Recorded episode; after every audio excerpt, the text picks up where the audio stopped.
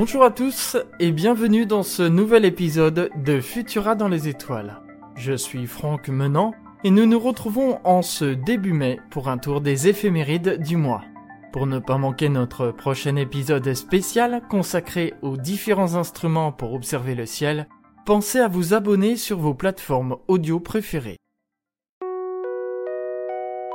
Pour toute observation, il est impératif de vous éloigner de toute source lumineuse, telle centre-ville, lampadaire, route, et de privilégier la campagne avec un horizon bien dégagé. Attendez quelques minutes afin que vos yeux s'habituent à l'obscurité. Voici une sélection d'événements marquants à observer soit à l'œil nu, soit avec une paire de jumelles ou un télescope durant ce mois de mai. Le lundi 2 mai, je vous invite à observer un joli rapprochement en soirée. Il vous faudra attendre 22h15. Et oui, puisque les jours rallongent, la nuit tombe de plus en plus tard. Et encore, à cette heure-ci, ce ne sera pas la nuit complète, mais plutôt le crépuscule. À 22h15, donc, au-dessus de l'horizon nord-ouest, vous trouverez un point croissant lunaire. À sa droite, un point brillant. Il s'agit de la planète Mercure. Et à droite de Mercure, vous trouverez une tache un peu floue, peut-être un peu difficile à discerner en raison des lueurs crépusculaires encore assez importantes. Et si vous avez une paire de jumelles, vous pourrez voir qu'il s'agit d'un ensemble d'étoiles entouré de poussière. C'est tout simplement l'amas des Pléiades, une pouponnière d'étoiles où plein d'étoiles sont en train de naître. La poussière que l'on voit autour des étoiles va servir à la création de nouvelles étoiles, voire peut-être d'un système planétaire. Bas sur l'horizon, je vous invite à privilégier un horizon bien dégagé pour pouvoir profiter au mieux de cette observation. Vous pouvez observer ce rapprochement soit à l'œil nu, soit avec une paire de jumelles ou encore un télescope. Le vendredi 6 mai, guettez le maximum de l'essaim météoritique des États aquarides. Cet essaim est actif du 19 avril au 28 mai. Les étoiles filantes semblent provenir de la constellation du Verseau, qui en latin se dit Aquarius, d'où leur nom. Les premières observations de cet essaim remontent à l'an 401, mais ce n'est qu'en 1870 qu'il fut officiellement découvert. Six ans plus tard, il fut associé au passage de la célèbre comète de Halley. En effet, lorsqu'une comète passe dans la banlieue terrestre, elle laisse derrière elle une traînée de poussière. Et lorsque la Terre traverse cette traînée, des morceaux de poussière pénètrent dans l'atmosphère et s'enflamment, ce qui donne naissance aux étoiles filantes. Celles qui sont issues de cet essaim sont très rapides, avec une vitesse de 66 km par seconde. Le taux horaire est de 50 météores par heure. De plus, la Lune ne sera pas là pour vous gêner. Pour observer cet essaim, repérez vers 4h45 la constellation du Verseau, au-dessus de l'horizon est-sud-est. C'est tôt, certes, mais 30 minutes plus tard, les lueurs de l'aurore seront trop importantes. Et comme pour tout maximum, il est conseillé de regarder également 24 heures avant et 24 heures après, la date annoncée n'étant qu'une estimation. Le lundi 9 mai, si vous vous trouvez en région parisienne, rendez-vous au rond-point des Champs-Élysées à 21h. Comme chaque année, par deux fois, vous verrez le soleil se coucher en plein dans l'axe de l'Arc de Triomphe. Cela se passera à 21h02. N'oubliez pas votre appareil photo et pour ceux qui ne se trouveront pas dans le périmètre de l'Arc de Triomphe, sachez que cela se reproduira le 1er août. Pour cette observation, seuls vos yeux suffisent.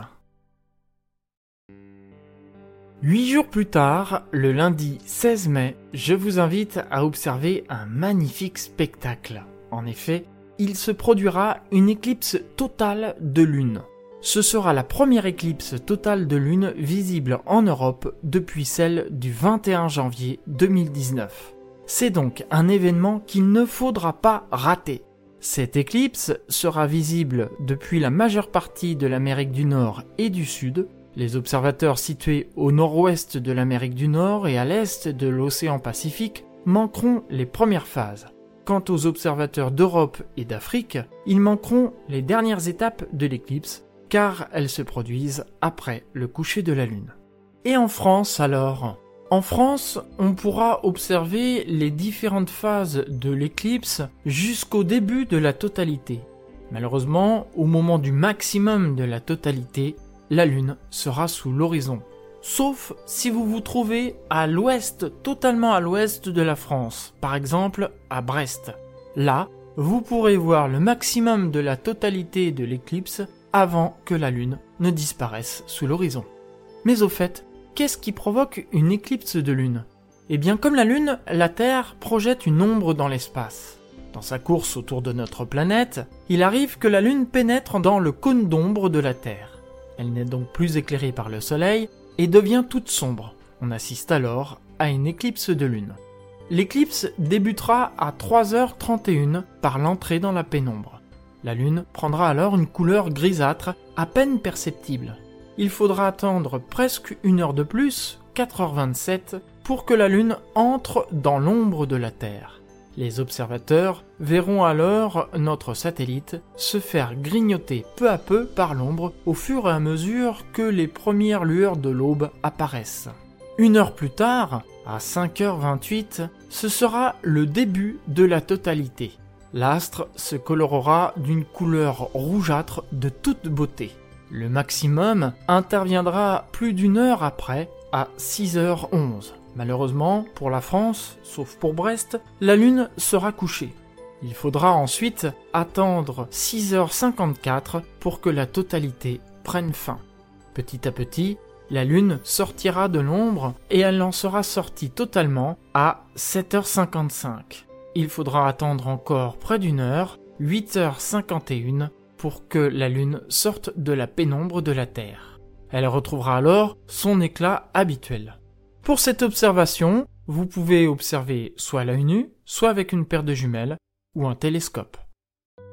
Le mercredi 25 mai, il faudra être matinal et sortir à 4h45 où les premières lueurs de l'aube commenceront à apparaître. Au-dessus de l'horizon est, un fin croissant lunaire se lèvera.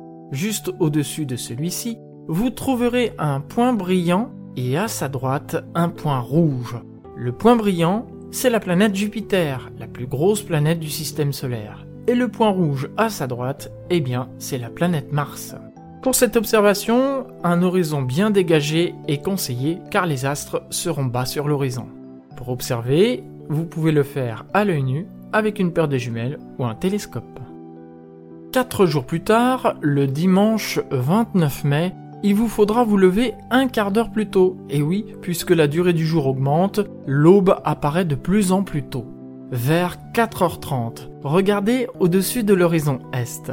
Vous retrouverez de nouveau les deux planètes, Jupiter et Mars. La Lune, quant à elle, aura disparu. Quant à Jupiter et Mars, elles se seront rapprochées l'une de l'autre. Vous reconnaîtrez facilement Mars avec sa couleur rouge et au-dessus de Mars très légèrement à gauche, un point brillant, la planète Jupiter. Là encore, elles seront basses sur l'horizon, c'est pourquoi il faut privilégier un site d'observation bien dégagé. Vous pourrez faire cette observation à l'œil nu, avec une paire de jumelles ou un télescope. Merci d'avoir écouté ce podcast Futura dans les étoiles. Vous pouvez retrouver les éphémérides complètes sur notre site et tous nos podcasts dans le lien en description. Si cet épisode vous a plu, pensez à vous abonner et n'hésitez pas à nous laisser un commentaire et 5 étoiles sur vos applications audio préférées. Quant à moi, je vous retrouve comme promis le 15 mai pour vous parler des différents instruments pour observer le ciel. Bonne observation